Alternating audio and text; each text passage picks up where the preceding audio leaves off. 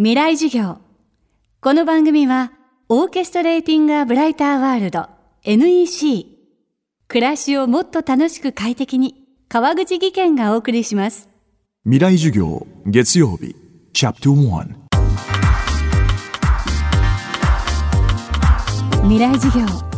今週は渋谷でママ大学主催小林さやかさんの授業をお送りします。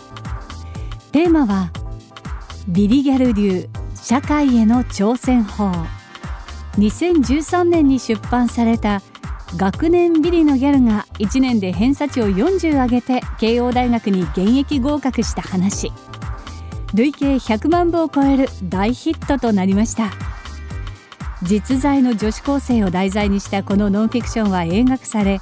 ビリギャルは流行語にもなっています。そのビリギャル当人小林さやかさんは自らが変わった大学受験から10年近くが経ち新たなチャレンジをしています。今週は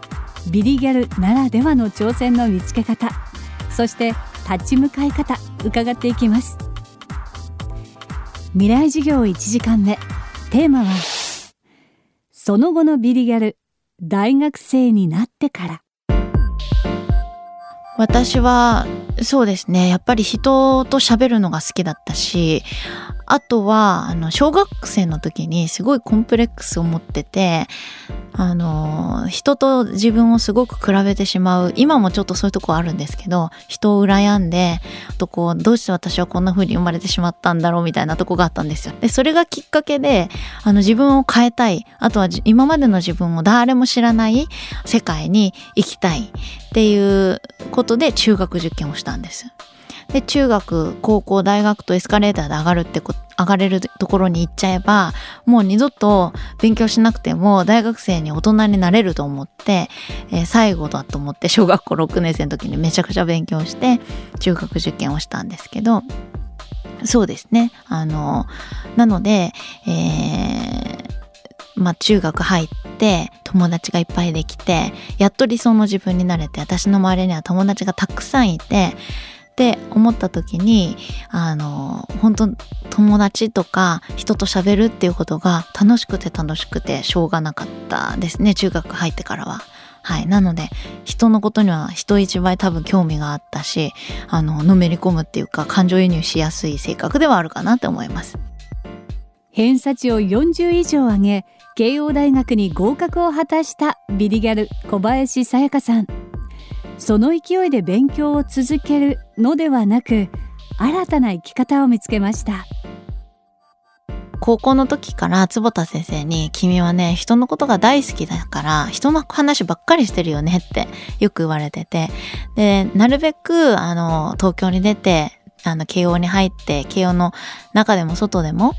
なるべくいろんな人と出会っていろんな価値観に触れておいでってその出会いが君の人生を変える運命的な出会いになるからねって言われてたんでなるべくいろんなところに行こうと思っていたんです。なのでバイト先とかあとは大学の1年の時からも私東京ガールズコレクションのあの裏方ちょっとやらせてもらったりとか本当にたまたま出会った、えー、人が東京ガールズコレクションのえー、仕事をしている方でそこのインターンをしていました。読者モデルさんとかも当時私が名古屋にいたらなかなか見れないような人たちが裏であのわちゃわちゃやってるのを見れたりとかそれだけでもとっても刺激的だったんですけど。あとはまあ下北沢っていう場所に住んでたんですね。SFC だったのに。学校まで1時間半ぐらいかかるけどあの住む場所も重要だと思って下北に住んでて。まあ勉強も卒業できるぐらいにはしたけども、それよりも私はここにいる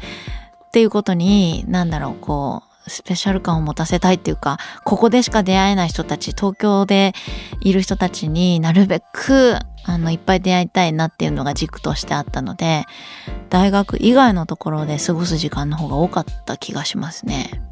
何がいい大学行っていいかっていうとそこにいる人たちが魅力的なんですよね。私もそれはすごく思って慶応に行く一番の動機はあの名古屋にこのままいたら出会えないような人たちに出会いに行きたいっていうのが一番大きかったし、まあ、中学生とか高校生って当たり前なんですけど親と先生が全てなんですよね大人っていうと。だけどそれってすごくもったいなくって、まあ、もっともっといろんな社会人に学生のうちからあのこう触れているっていうか知り合っていろんな話が聞けてたら私もっと人生変わっただろうなって思うくらい社会に出て出会う人たちが面面白いのでまああのなんだろうこう坪田先生と出会った時にワクワクしたのはあこういう面白い大人になりたいなと思ったのが一つあったんですよね。なのでそういう人たちがいるところに自分で行くっていうのは私もとってもおすすめです。今週の講師は小林さやかさん。今日のテーマはその後のビリギャル大学生になってからでした。未来授業。明日も小林さやかさんの授業をお届けします。